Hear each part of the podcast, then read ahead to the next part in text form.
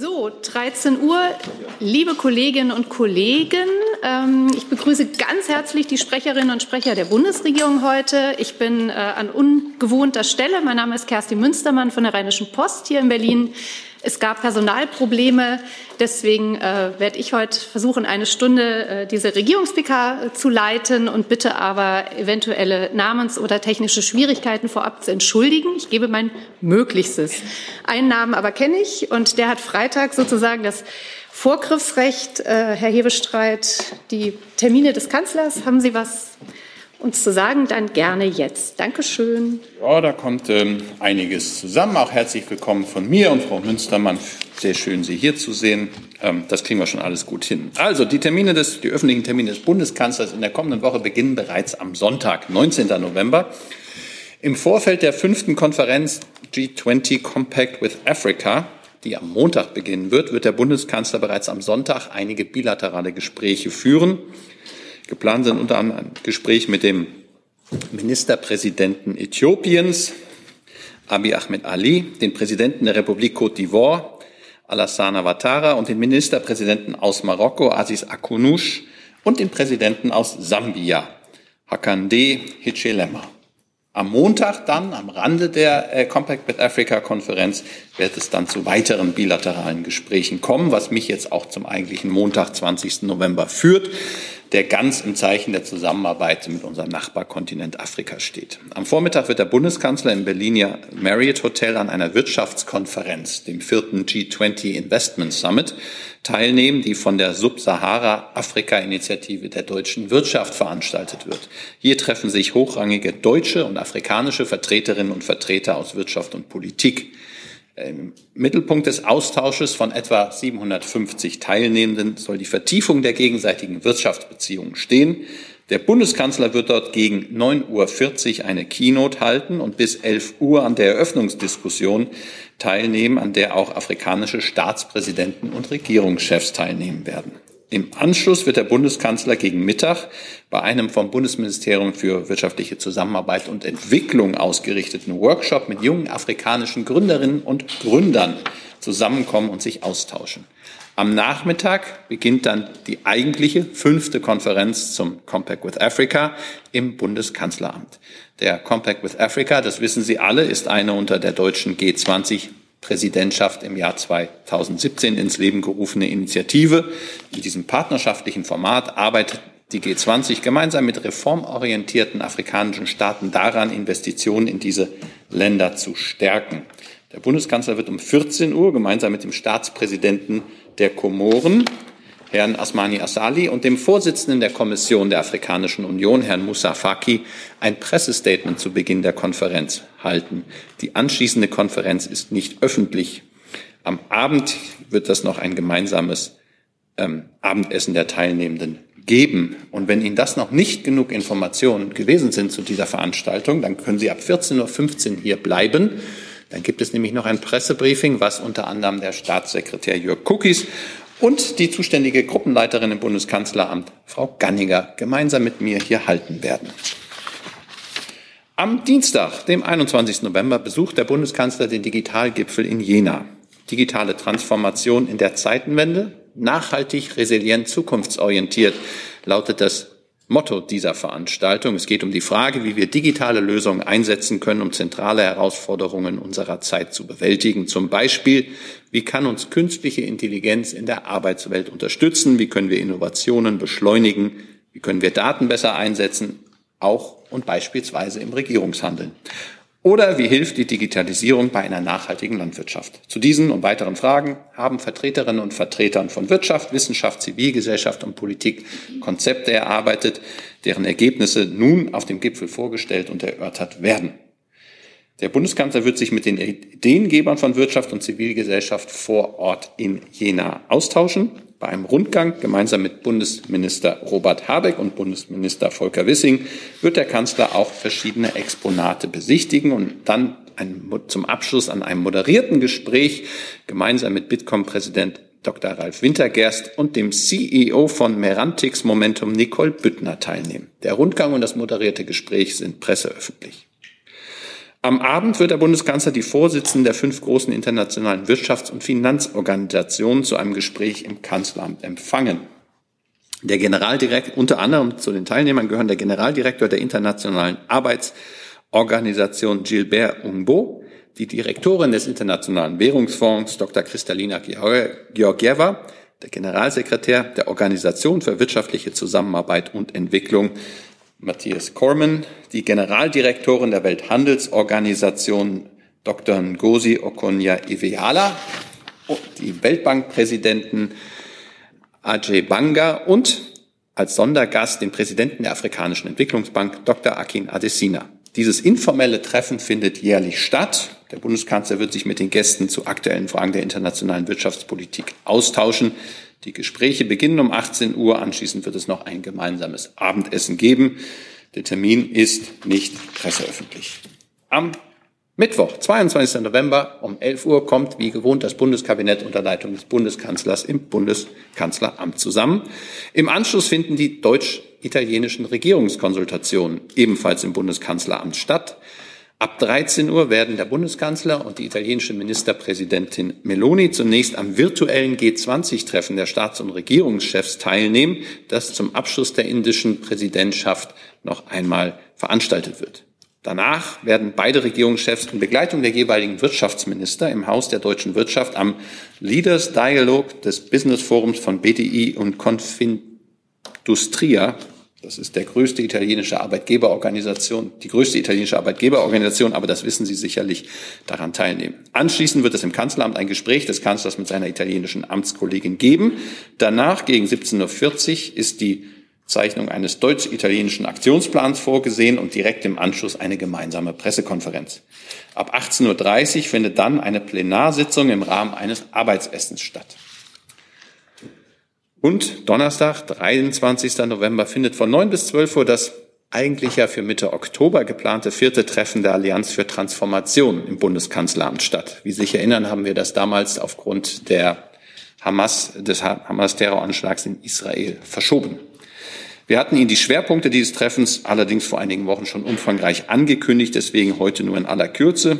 Sie wissen, die Allianz für Transformation ist der Leitdialog der Bundesregierung, der darauf abzielt, die notwendigen Transformationsprozesse gemeinsam zu gestalten, die Deutschland digitaler, klimaneutraler und resilienter machen sollen. Im Rahmen des vierten Spitzengespräches geht es nun um die Chancen und Potenziale der Kreislaufwirtschaft für den Standort Deutschland. Im Rahmen des Treffens soll ein Kommuniqué aller Mitglieder der Allianz verkündet werden, das die große Relevanz und das Potenzial der Kreislaufwirtschaft für Deutschland unterstreicht für 12 Uhr ist eine Pressekonferenz des Bundeskanzlers gemeinsam mit Vertreterinnen und Vertretern der Allianz geplant, namentlich mit der IG Metall-Vorsitzenden Christiane Benner, dem BDI-Präsidenten Siegfried Russwurm, dem Präsidenten des Deutschen Nachhaltigkeitsrates Kai Niebert und Thomas Weber von der Deutschen Akademie der Technikwissenschaften AKTEC. Soweit für den Moment die öffentlichen Termine des Bundeskanzlers in der kommenden Woche. Ja, vielen Dank, Herr Hebestreit. Ich würde gerne den Termin des heutigen Tages von diesen Terminen trennen. Da gab es schon einige Anfragen, aber jetzt bitte Fragen zu den Terminen der nächsten Woche. Das ist, da sehe ich Herrn Rinke. Ähm, probieren wir es mal. Ja, genau. Danke. Herr Hebestreit, ich habe äh, zwei Fragen zu Pressekonferenzen. Ich weiß nicht, ob ich die überhört habe. Äh, bei dem Compact with Africa, gibt es da an irgendeiner Stelle eigentlich eine Pressekonferenz oder Fragemöglichkeit auch gegen, also über dem Kanzler und den einigen der afrikanischen Gäste? Und dasselbe gilt für die Veranstaltung oder das Treffen mit den internationalen Wirtschafts- und Finanzorganisationen. Da war es ja eigentlich immer üblich, dass da eine Pressekonferenz stattfindet. Ist das jetzt nicht mehr der Fall? Das Zweite, muss ich sagen, ist nicht mehr der Fall. Da würde ich kurz unter drei gehen wollen, um das zu erläutern.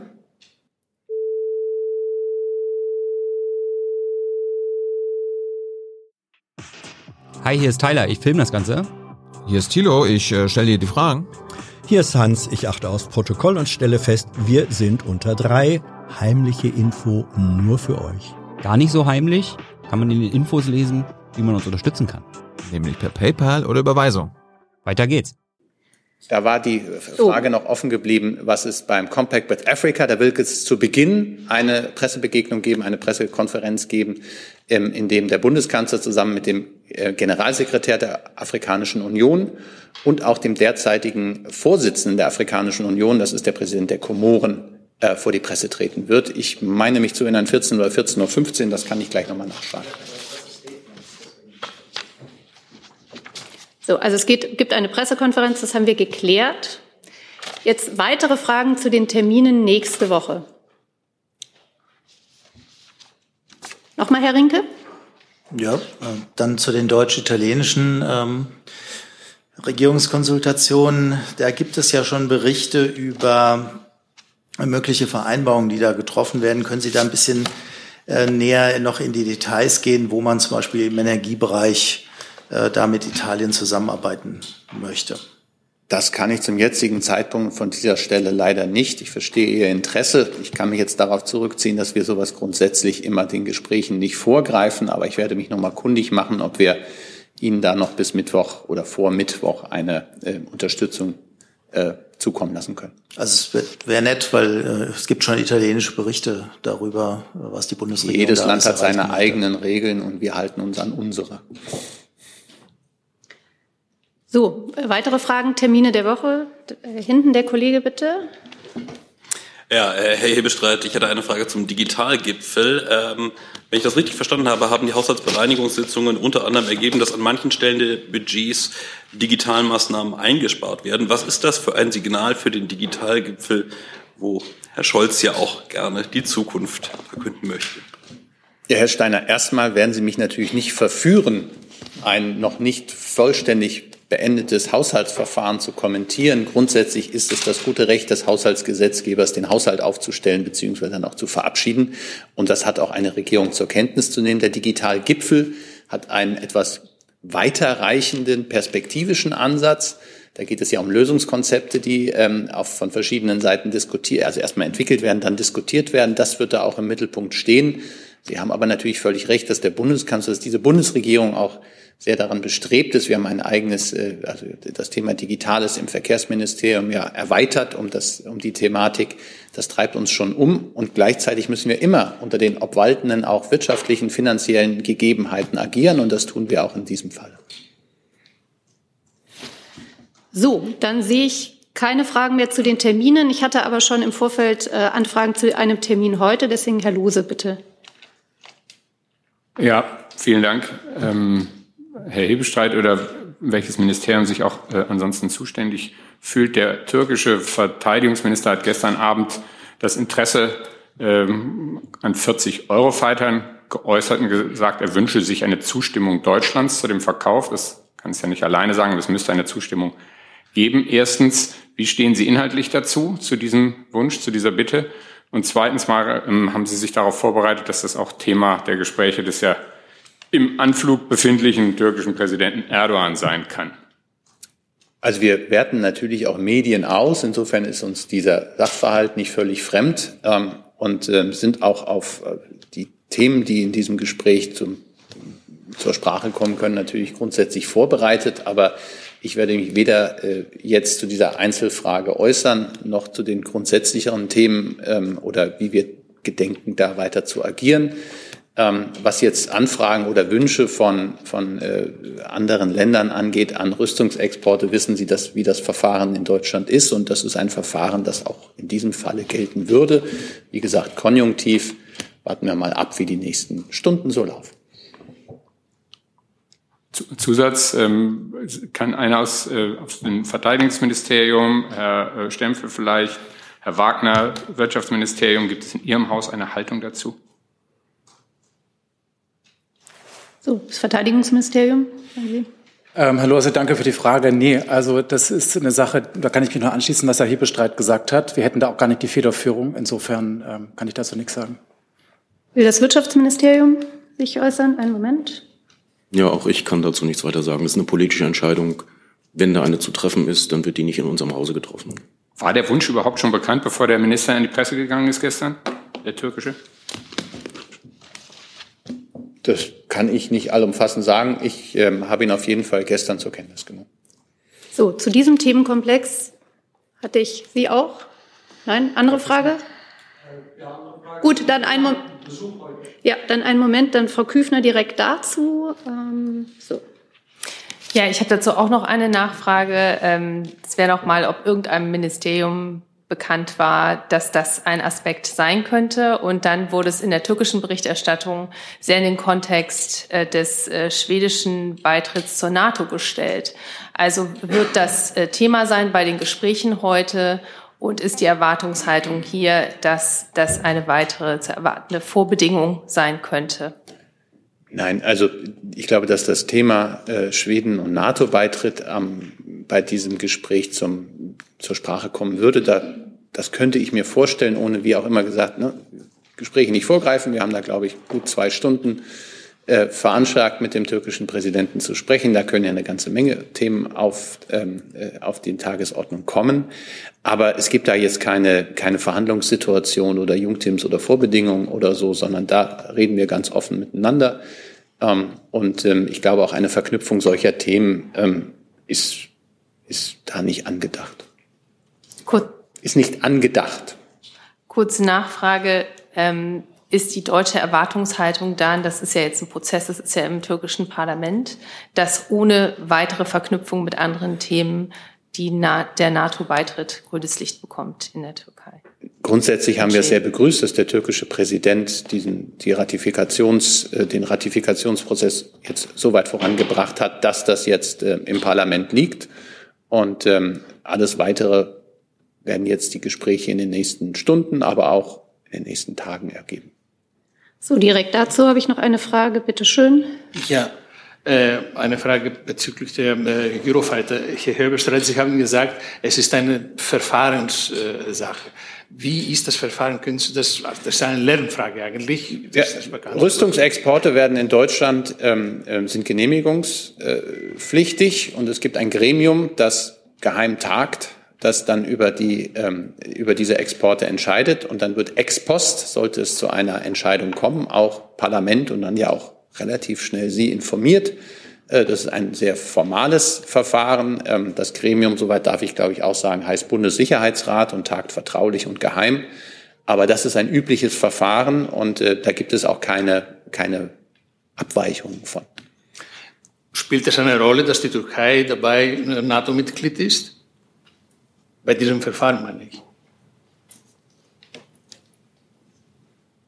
Ich, also in der so generell auch, also Rüstungsexport werden immer im konkreten Einzelfall betrachtet. Es gibt da keine Automatismen. So, nächste Frage zum Besuch, bitteschön. Ähm, ja, also äh, vorhin, vorhin äh, haben Sie gesagt, also äh, erklärt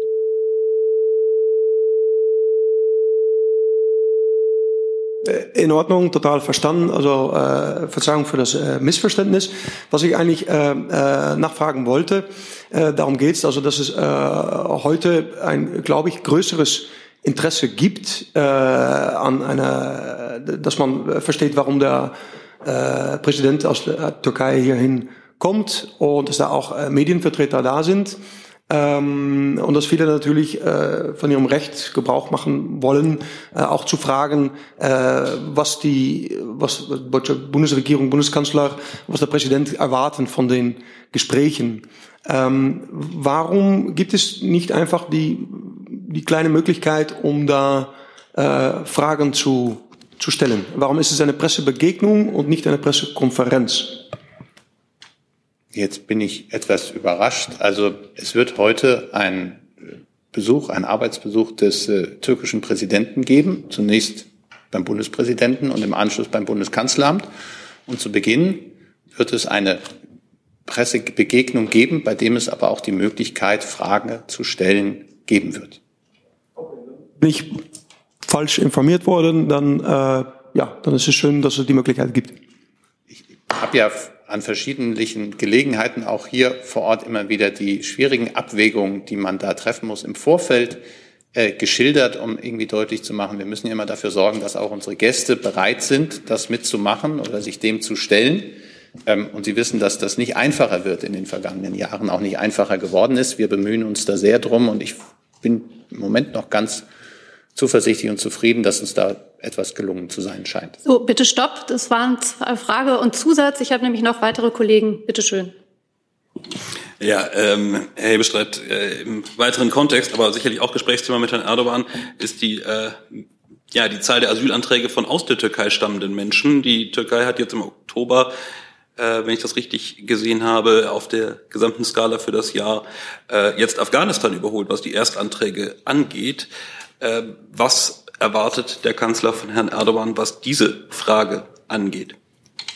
Jetzt muss ich mich so langsam ähm, ähm, nochmal hinter dem BPA, äh, BPK-Bingo ver, äh, verstecken, weil also wir haben diese Gespräche ähm, sind in vier Stunden, gut vier Stunden, fünf Stunden. In fünf Stunden. Ähm, ich werde jetzt von dieser Stelle keine klaren Erwartungen mehr äußern. Lassen wir uns da äh, das abwarten. Ich verstehe Ihr Erkenntnisinteresse. Wir hatten das Thema auch am Mittwoch ähm, auch gerade mit Blick auf ähm, Reiserouten und äh, wer sich da im Moment ähm, in Deutschland um Asyl bemüht. Aber ähm, das ist nichts, was ich jetzt hier dem Gespräch vorgreifen möchte. Wir haben ja auch ganz ganze Bandbreite von Fragen. Lesen Sie nochmal nach in den Protokollen der letzten beiden Sitzungen. Das war, glaube ich, sehr umfangreich, was wir dann hier miteinander besprochen haben. Darauf würde ich Sie jetzt erstmal verweisen. Dann gibt es um gegen 18 Uhr die, ähm, die Begegnung, die Pressekonferenz mit Herrn Erdogan und Herrn, äh, dem Bundeskanzler und ähm, dann danach die Gespräche, die eigentlichen. Und ähm, ich hoffe dann, habe mir schon vorgenommen, am Montag hier auch wieder zu sitzen und dann können Sie mich löchern, was dann so gesprochen worden ist. Und ich muss sehen, wie viel ich Ihnen davon erzählen kann. So, so allmählich. Ich habe jetzt noch eine Frage zu dem Besuch. Es gibt noch andere Themen, aber der Kollege noch mal bitte. Ja, um, äh, damit ich klar verstehe, äh, ist es eine Pressekonferenz oder eine Pressebegegnung mit Fragestellen. Warum heißt das nicht Pressekonferenz und heißt Pressebegegnung? Ich, ich könnte Ihnen das jetzt, also ich könnte es Ihnen jetzt erläutern, da würde ich aber gerne nochmal, weil es doch sehr kleinteilig ist, unter drei gehen, damit das irgendwie für die hier anwesenden Fachleute sinnvoll ist oder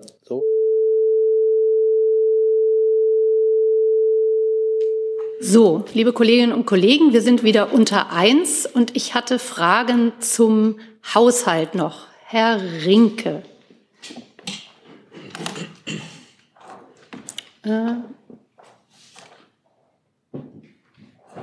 Entschuldigung, eins, zwei, du bist hier. So, jetzt. Nein? Jetzt, danke. Ähm, fangen wir mit Herrn Nebestreit an.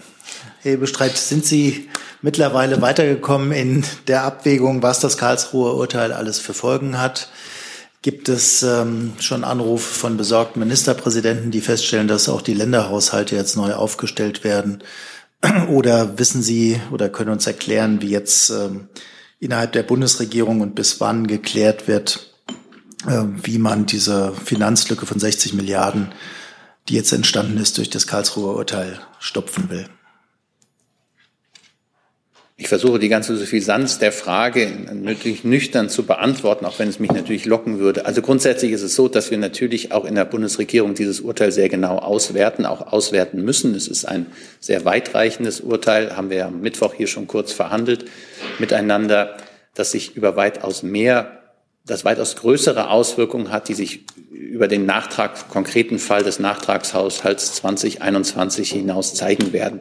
Es sind äh, grundsätzliche Erwägungen zu den in der Verfassung ja vorgesehenen Sondervermögen äh, geäußert worden.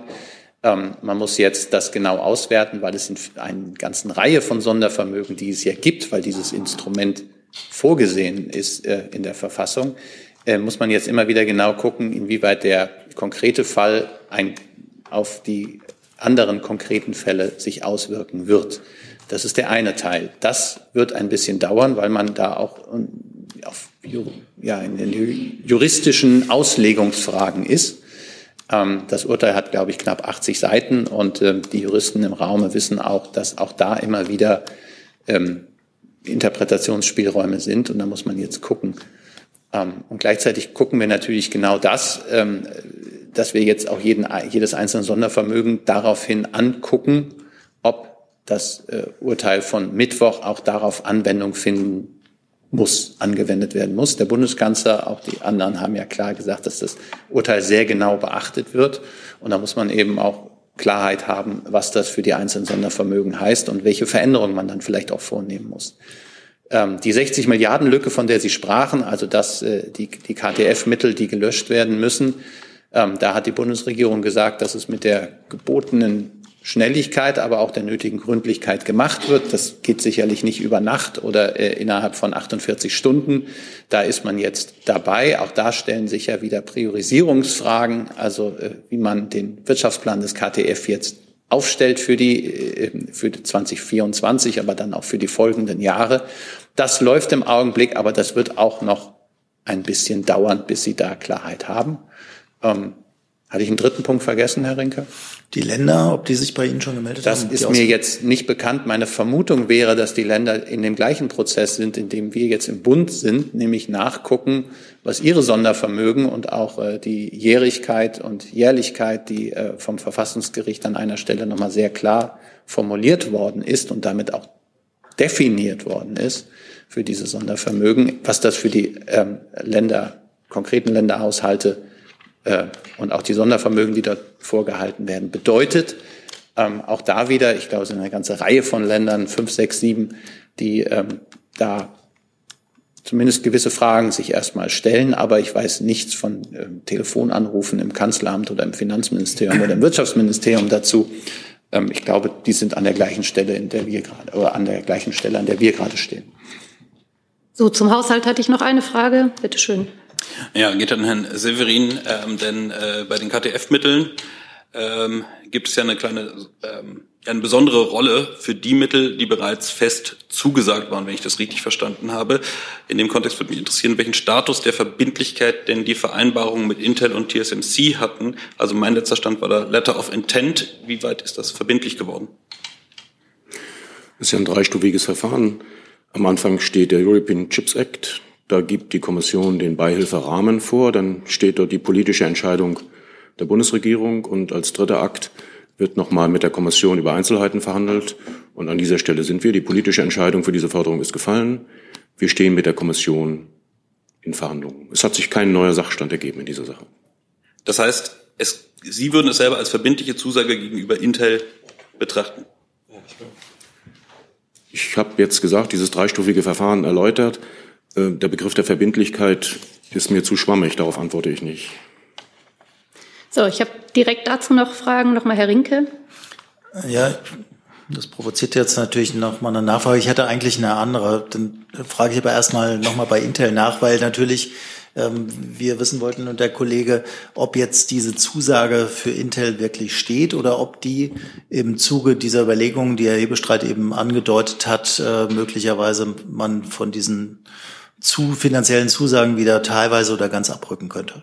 Es gibt eine klare politische Entscheidung zugunsten von Intel und daran hat sich noch nichts geändert. So, direkt dazu hatte ich noch den Kollegen hier. Zum Thema Klimaschutzverträge sollen ja auch Mikro. Bitte das Mikro, das ist an. Zum Thema Klimaschutzverträge, die sollen ja auch darüber laufen. Und da gab es ja, zumindest war das mein Wissen, auch schon Vereinbarungen. Ähm, Zählt das dann auch schon als zugesagter Mittel? Nein.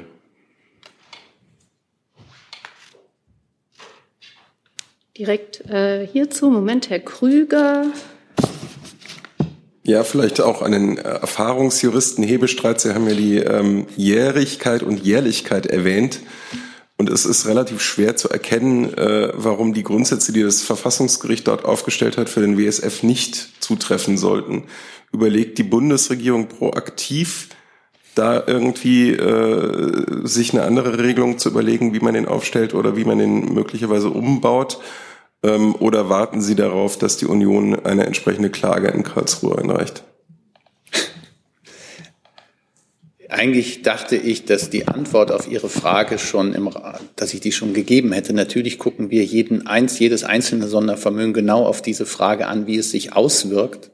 Das sind unterschiedliche Begründungszusammenhänge und trotzdem muss man also in jedem einzelnen Fall und das Verfassungsgericht hat ja eine ganze Latte von, von Bedingungen formuliert.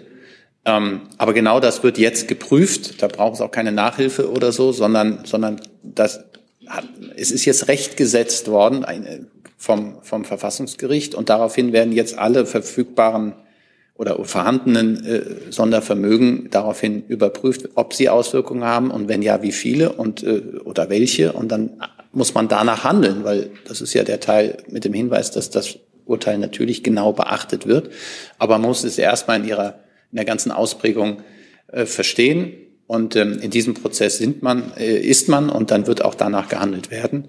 Ähm, wenn ich das richtig weiß, ist der WSF auch ein in nicht mehr allzu lang vorhandenes Sondervermögen. So, ich hatte jetzt noch eine Frage zum Haushalt. Nochmal äh, Herr Rinke und dann, äh, das waren andere Fragen, ne? Genau, gut. Ja, Herr Bestreit, äh, jetzt nochmal äh, zu der Prüfung, die Sie gerade machen. Gibt es dafür rote Linien? Also, dass entschieden ist, dass es keine Steuererhöhung geben wird, dass die Schuldenbremse nicht angefasst wird oder dass es keine neuen Sondervermögen wie das der Bundeswehr gibt, äh, für das man eine Zweidrittelmehrheit braucht. Also ist das grundsätzlich schon entschieden oder gehört das zu dem Prüfprozess jetzt dazu? Das ist im Augenblick, werten wir das Urteil aus und seine Auswirkungen. Wenn man dieses, dieses, dieses Ergebnis vorliegen hat, dann, dann muss man sich all die Fragen stellen, die sich dann anschließen. Das wäre jetzt zu früh und ähm, es wäre auch, ähm, auch von dieser Stelle ähm,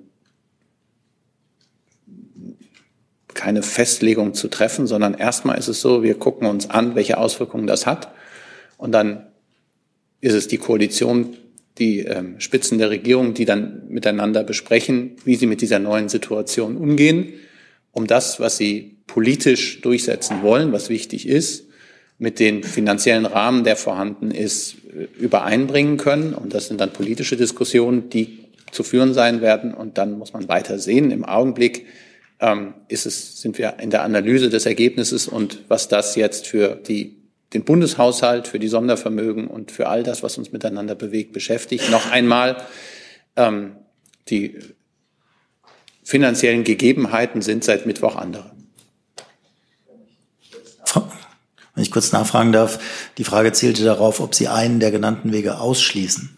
Genau, und deswegen habe ich gerade, also ich, ich will weder irgendetwas ausschließen noch etwas auf, das, auf die Tagesordnung bringen, sondern sagen, vor dem Teil erstmal sind wir jetzt in der, äh, im, im, in der Situation, dass wir dieses Urteil analysieren und die Auswirkungen, die es hat, miteinander, also erstmal die Grundlage dafür schaffen und dann muss da miteinander drauf geguckt werden und dann beginnen die politischen Gespräche, an deren Ende oder im Verlaufe dieser Gespräche dann vielleicht die Fragen, die Sie gerade aufgeworfen haben, äh, äh beantwortet werden, aber nicht, bevor wir nicht äh, wissen, welche konkreten Auswirkungen das hat. Es gibt eine ganze Reihe von Sondervermögen, es gibt äh, eine ganze Reihe von also Verpflichtungs, äh, Verpflichtungen, die man eingegangen ist, von Plänen, die man, die man miteinander getroffen hat. Und all das gilt es jetzt politisch zu äh, betrachten.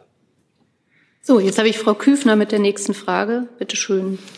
Ja, ich habe eine ganz konkrete Frage. Der Taliban-Sprecher hat auf X ähm, eine Nachricht gepostet, in der angeblich ein Mitglied der Taliban in Deutschland in einer ähm, muslimischen Gemeinde ist und dafür wirbt, dass Menschen zurückkehren, vor allen Dingen Fachkräfte. Ist, ist Ihnen ein solcher Besuch eines Taliban-Mitglieds in Deutschland bekannt? Geht das ans Herrn Hebestreit? An beide. Ah, ah. Also gut. Herr Wagner sagte gerade, dafür kann ich. Ich nehme Notiz, wenn der Regierungssprecher mal auf mich zeigt. ähm, ich habe das gerade hier auch äh, sozusagen parallel zu dieser Bundespressekonferenz gesehen. Ähm, Sie wissen ja, wie unsere Haltung zum Taliban-Regime ist und ähm, dass wir äh, keine Zusammenarbeit mit denen äh, ähm, äh, pflegen auf offizieller Ebene. Insofern kann ich das hier jetzt nicht kommentieren. Wir betreiben da gerade Sachaufklärung und ähm, äh, wahrscheinlich müsste dann, wenn es tatsächlich eine Einreise gegeben hat, äh, die Frage auch nochmal ins BMI gehen. Aber ich nehme an, dass wir das, äh, dass du das auch erst jetzt eben erfahren hast. Insofern reichen wir die Antwort gern nach, Frau Kübler. BMI?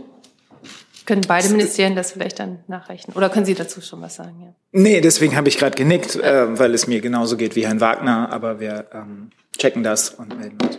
Gut, ich habe noch eine Nachfrage dazu. Die hat sich genau in dem Moment nämlich auch erledigt, aber die Nachlieferung hätte ich natürlich auch gerne. Gut, dann die Kollegin bitte. Ähm, so. Julia Klann, eine Frage für RTL NTV. Ähm, ich stelle sie mal ganz offen. Ähm, äh, ist geplant, dass eine Ministerin oder ein Minister oder eine Vertreterin oder ein Vertreter der Bundesregierung am morgigen Länderspiel äh, des DFB Deutschland-Türkei teilnehmen wird? Wer möchte, Herr Hebestreit? Also ich, ich hätte gerne mitgespielt, aber wurde nicht nominiert. Aber ansonsten, ähm, ich, ich kenne solche, also ich kann für den Bundeskanzler das ausschließen. Das, äh, da hat es auch nie Erwägungen gegeben. Und äh, ansonsten fehlt mir der Überblick.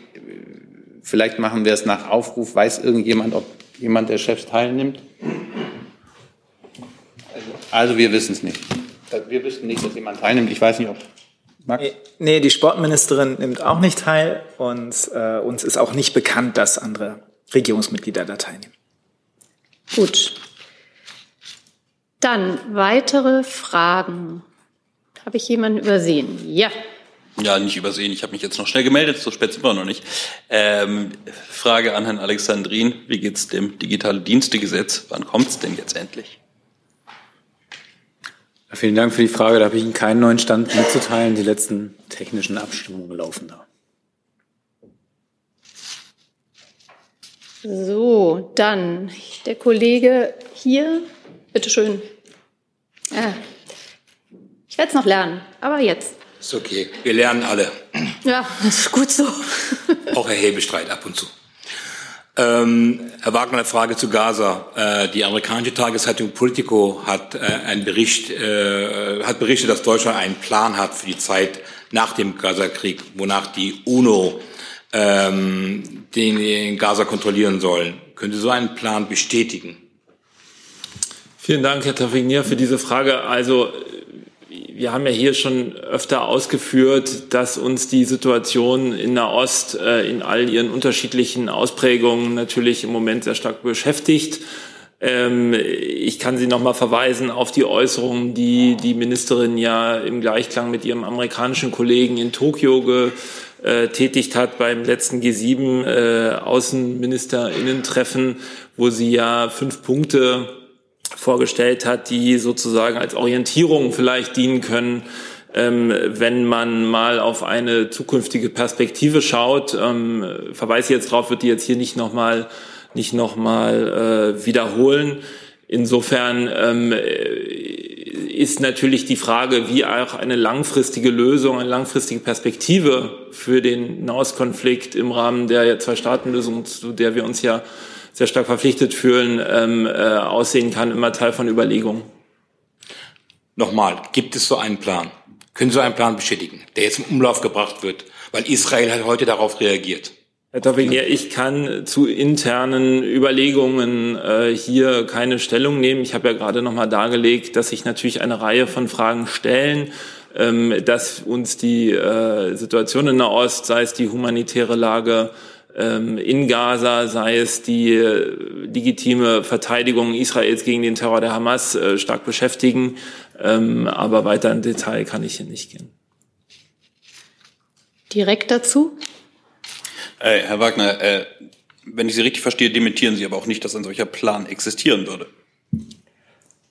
Also nochmal, die Ministerin hat, jetzt wiederhole ich vielleicht einfach, damit es nochmal klar ist, das, was sozusagen wir öffentlich äh, sagen, die Ministerin hat in Tokio beim G7-Treffen fünf Punkte vorgestellt, die eine Orientierung geben können. Die hat in ähnlicher Form auch ihr amerikanischer Amtskollege reiteriert und die lauten folgendermaßen. Einmal von Gaza darf künftig keine terroristische Gefahr äh, für Israels Sicherheit ausgehen. Zweiter Punkt ist, die Palästinenserinnen und Palästinenser dürfen nicht aus Gaza vertrieben werden.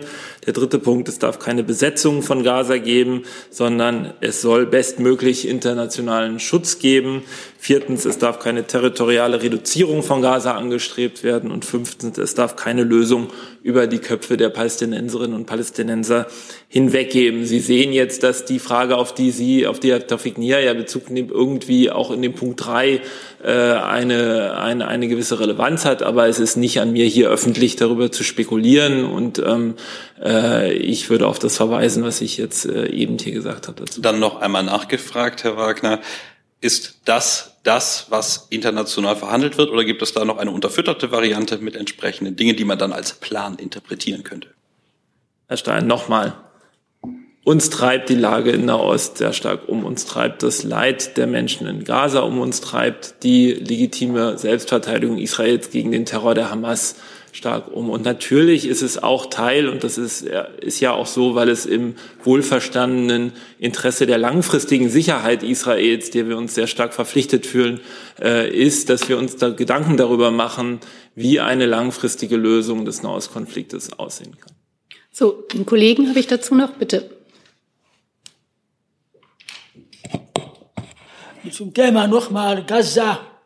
Äh, dass die israelische Zeitung Ma'arif hat berichtet, dass die äh, deutsche Söldner die israelische Armee in, gegen Gaza unterstützen. Äh, also das ist von Zeitung Ma'arif. Ja. Falls dieses eigentlich äh, geschehen ist oder was, äh, ist das mit der Zustimmung der Bundesregierung gewesen oder dieser Bericht ist überhaupt nicht wahr? Herr Wagner, wollen Sie? Ja, ich habe dazu nichts, was ich Ihnen hier öffentlich dazu mitteilen kann. Ähm, äh, ja. Direkt dazu? Ja, nur, nur um das mal nochmal nachzufragen. Äh, das heißt, Ihnen ist nichts Entsprechendes bekannt über etwas Entsprechendes? Denn so die es. Auswirkungen der Tätigkeit für eine fremde Streitmacht wären jetzt wieder Ihr Staatsangehörigkeitsrecht bei Herrn Kall.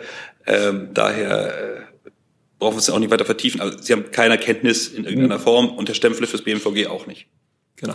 War das noch eine Frage an Herrn Keil oder? Muss ja nicht, weil ist ja keine Kenntnis da offenbar. Gut. Hi, Tyler hier, Producer von Jung und Naiv. Ohne euch gibt's uns nicht. Jeder Euro zählt und ab 20 landet ihr als Produzenten im Abspann auf YouTube. Weiter geht's.